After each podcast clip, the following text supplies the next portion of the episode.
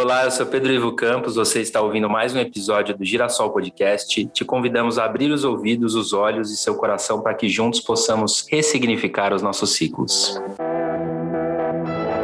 Este é o primeiro episódio da segunda temporada do Girassol Podcast. E hoje é um dia muito especial, pois marca o retorno das nossas atividades depois de um ano conturbado e desafiador. Já temos três episódios pilotos que você pode ouvir nesse canal, mas antes de continuar, precisamos voltar alguns anos atrás e retomar onde tudo começou.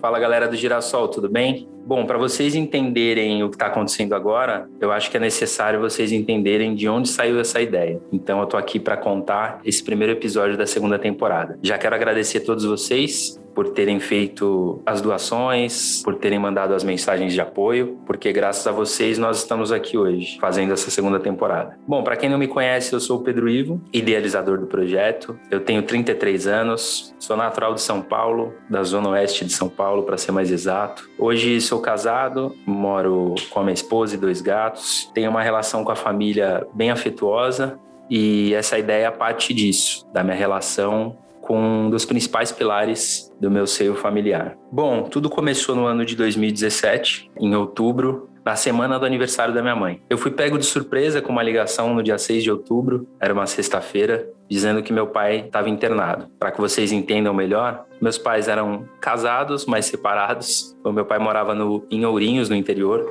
uma cidade a 400 quilômetros de São Paulo, e eu morava com a minha mãe aqui em São Paulo na época foi feita uma ligação de, um, de uma vizinha dele, falando que ele estava muito mal e tinha sido internado. Como eu não entendi o que era, eu me propus a ir até lá para ver o que estava acontecendo. Chegando lá, esse processo durou torno de nove dias. Ainda os médicos não sabiam que meu pai tinha, mas ele estava aparentemente muito mal. Eu cheguei, tentei falar com os médicos para que houvesse um diagnóstico, mas não obtive resposta. E acabei voltando para São Paulo porque dia 7 de outubro era aniversário da minha mãe e a gente tinha feito uma festa surpresa para ela. Dois dias depois, eu resolvi voltar ao interior para saber uma notícia dos médicos e mesmo assim era tudo pouco conclusivo. Entre idas e vindas ao interior, no meio do caminho tinha um feriado era o feriado do dia 12 de outubro. Eu tinha uma viagem programada, eu cancelei a viagem para ficar o que eram os quatro últimos dias de lucidez do meu pai.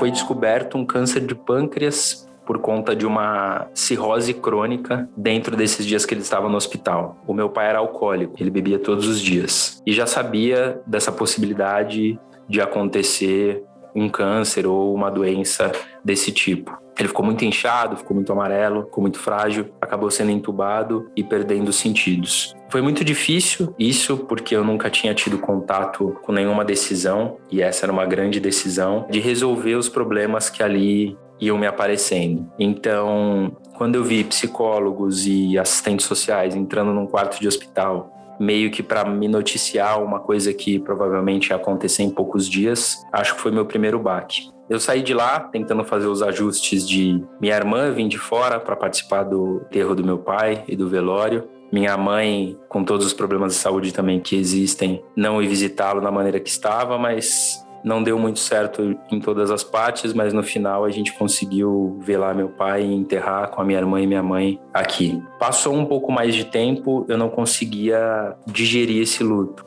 Então foram meses bem aéreos. Eu não diria nem difíceis e nem fáceis. Foram meses ausentes, em que eu não sabia o que eu estava sentindo. É, dia 27 de janeiro, eu fui fazer aquela mesma viagem que eu tinha cancelado em outubro. Então a data sugerida era no feriado de janeiro. E coincidentemente seria aniversário do meu pai, no dia 27. Eu tive uma crise de ansiedade voltando da viagem e acabei indo parar num, num hospital. Depois fui encaminhado a um neurologista. O que eu estava vivendo era o luto. Eu só não sabia disso. Eu não tinha conseguido chorar antes, não tinha conseguido colocar para fora e me foi orientado, além de medicação, é, o acompanhamento de um terapeuta. Foram momentos muito difíceis, porque quando se existe uma dor e você vai sofrendo aos poucos, eu acredito que seja a melhor maneira para você enfrentá-la. Agora, quando passa uma janela de tempo muito grande e você começa a sentir, você parece que pega uma carga a mais de tudo que aconteceu, porque você provavelmente foi o pilar para outras pessoas. Eu passei muito tempo me medicando, cuidando da minha saúde mental e da minha saúde física, para que eu pudesse, enfim, ficar bem. Só que eu ainda não conseguia me conectar com o luto. Eu só pensava no luto nesses intervalos de tempo. Então, à noite, quando eu ia tomar meu remédio, ou nas sessões semanais de terapia. Nos outros momentos, eu continuava negando tudo e todos. Foi quando, através de uma coach, falando com ela, ela me sugeriu que eu fizesse um projeto para que eu entrasse em contato com o meu pai. Pensando e repensando, eu coloquei no papel o que seria algo mais próximo assim da, da natureza do meu pai e que eu pudesse realmente me conectar com ele.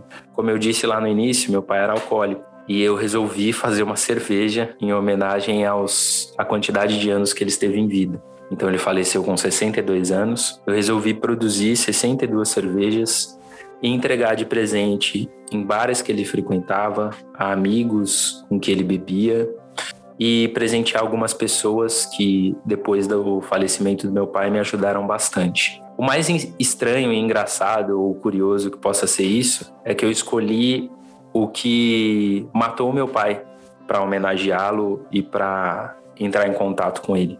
Mas foi justamente por isso a minha escolha, porque eu não queria criar uma, uma relação de distanciamento com o fato do meu pai ter um vício. Eu queria criar uma relação de proximidade. Porque ao mesmo tempo que o vício destrói, ele tem uma construção importante ali para aquela pessoa. Ele serve de bengala para alguma coisa, serve de apoio para outra. E foi assim no caso do meu pai. A relação com a bebida de amor e destruição, né? Bom, passado isso, eu fiz as cervejas, coletei as garrafas, porque eu, eu, peguei garrafas que já tinham sido utilizadas, né? esterilizei, fiz todos os processos, escolhi rótulo, me organizei com a logística de envio para as pessoas. Fiz um vídeo agradecendo todas as pessoas que passaram por aquele processo comigo. E disparei, entreguei para todo mundo. Foi o meu momento mais profundo em relação ao luto e mais importante, porque realmente eu pude, a partir dali, enfrentar os meus medos, né? Lidar com realmente o que tinha que ser feito, lidar com a ausência dele. Então eu recebi ligações de bares que ele frequentava dizendo que a mesa dele nunca mais tinha sido usada, ligações de amigos dizendo que sempre pensa nele. E através disso eu pude estar mais perto do meu pai, mais perto de quem ele era no dia a dia, mais perto de quem ele era separado de ser meu pai, né? Mais perto do João. Foi assim que eu pude colocar para fora todo esse meu sentimento que estava preso. Nesse mesmo período, eu quis dividir isso com as minhas redes sociais. E eu acho que foi importante para muita gente perceber o que estava acontecendo e o que dava para ser feito depois de ter uma perda tão grande. Foi em um dos posts que eu fiz falando sobre luto que o Meteora Podcast me convidou para falar sobre luto. E eu que estava tão fragilizado tão vulnerável, ia falar sobre uma coisa que eu estava acabando de descobrir, que era a minha relação com a perda do meu pai. Eu topei ao programa, a Cris e a Renata me convidaram. Fiquei super orgulhoso de poder falar para mais gente o que eu estava passando e, porventura, me conectar com outras histórias. O programa foi muito legal, muita gente me procurou depois desse programa, mas do dia que eu entrei no estúdio, eu tive uma ideia eu falei, eu preciso dividir outras histórias com outras pessoas. Eu sempre costumo falar dentro do programa que eu não sou terapeuta, não sou religioso, não sou xamânico com cristais ou algo assim do tipo, mas eu tenho uma história e as histórias criam conexão com outras pessoas. Muita gente não estava passando pelo mesmo, mas já tinha passado ou passava de uma maneira diferente. E isso trazia conexão, né? Na verdade, o que a gente quer é ser ouvido é dividir momentos, né? E eu acho que isso em todas as fases. Saindo dali, eu decidi criar o podcast Girassol. E aí o porquê do nome Girassol, né? Coincidentemente, um dia após o término do programa do Meteora que eu tinha gravado, as meninas, a Cris Guterres e a Renata Hilário, me mandaram um girassol para falar sobre os ciclos da vida. E aí foi como um estalo. Na época eu estava ouvindo muito uma música do Baco Exu do Blues, Girassóis de Van Gogh. Eu tinha uns prints de quando eu viajei do Van Gogh de umas telas lá em casa. Então eu achei que tudo fazia sentido, assim. A gente entender que durante a vida, né, a gente busca o sol, busca estar tá vivo, né, sentir, só que inevitavelmente aquilo em um determinado momento vai morrer. Então, o girassol acho que mostra muito a nossa finitude. E foi por isso que o nome do podcast foi dado a isso. Então, vem daí o Girassol Podcast. A segunda temporada foi um desafio, porque após fazer os três episódios piloto de pessoas que eu já conhecia histórias que tinham me marcado muito, que é a Ana Carolina, Chuckman, o Adonai e o Márcio Namik, que dividiram histórias maravilhosas com a gente, mas ainda nós estávamos de um jeito embrionário ali, de um jeito mais amador. E como a gente recebeu muito carinho de todas as pessoas que nos ouviam, a gente começou a acreditar que daria para ser mais profissional. Só que existe um investimento para fazer tudo isso acontecer. A gente levantou esse investimento, viu quanto daria para entregar de qualidade, mas dentro do aceitável, e nós lançamos uma campanha colaborativa no Catarse. Foram dois meses para que a gente alcançasse a meta. A campanha foi vinculada a algumas premiações que hoje estão sendo adaptadas por conta do período que a gente vive, mas estão sendo todas com muito carinho e na medida do possível estão sendo todas direcionadas para que a gente cumpra, né?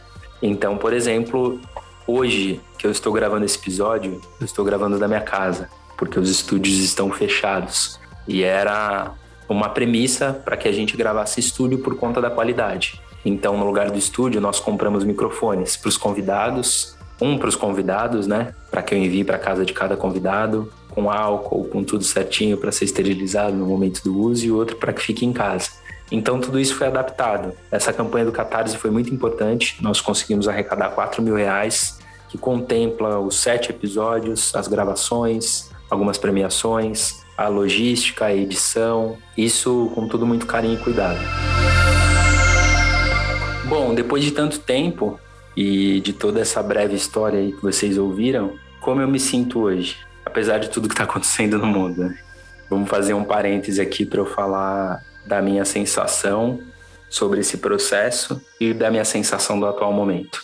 Por incrível que pareça, as duas estão alinhadas assim. A minha sensação hoje é de muita esperança. Eu costumo falar que podem me tirar tudo, me tirar o dinheiro, me tirar o conforto, me tirar enfim, tudo que você possa imaginar aí na sua cabeça que seja importante para você.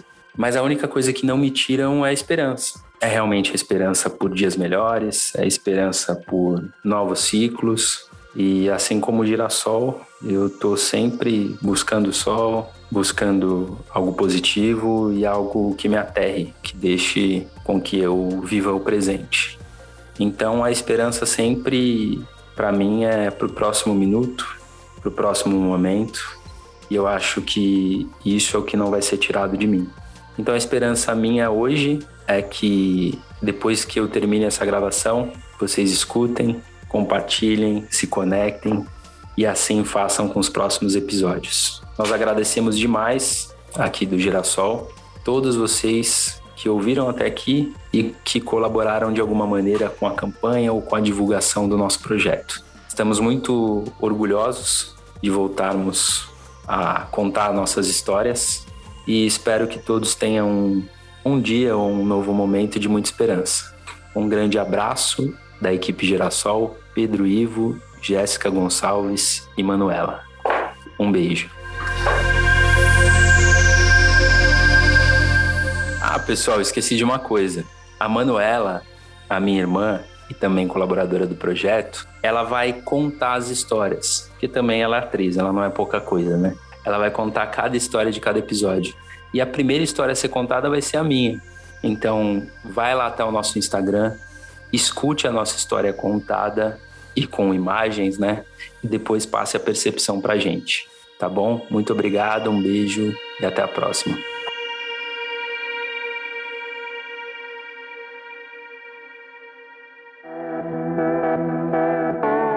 recebemos doações de 58 pessoas que acreditaram na missão desse projeto e nos ajudaram a torná-lo possível. Bárbara Tapchuri, Gabriela Marugão, Stephanie Rigo, Juliana Pereira, Diego Santana, Mirela Fernandes, Adriano Machado, Bete Araújo, Suelen Belício, Isabela Reis, Letícia Canha, Larissa Guimarães, Mariana Espina, Luiz Fernando Caldeira, Márcia Gonçalves, Margarete Gonçalves, Nayara Ramos, Sidney de Souza Lima, Alcione Gonçalves, Guilherme Pires, Viviane Alves Martins, Lucas Delion, Sandra Gonçalves, Roberta Melo, Fernanda Pia Guilherme Adi, Breno Dalberto, Leandro de Caldas, Lucas Azevedo Serrão, André Machado, Stefano Piato Clerici, Érica M. Tanaka, Janira Rodrigues, Camila da Silva Souza, Talita Catalani, Ivan da Silva, Ana Carolina Moreira,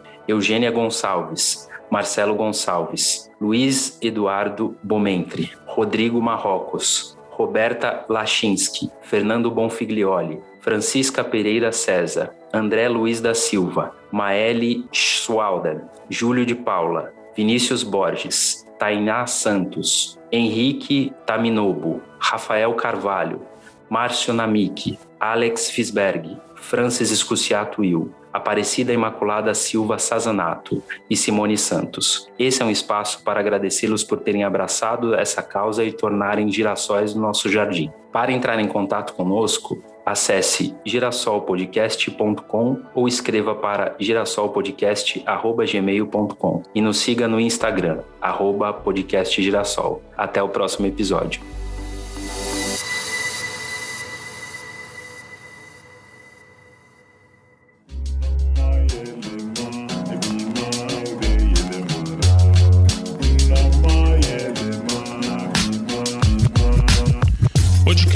Editado por Voz Ativa Produções.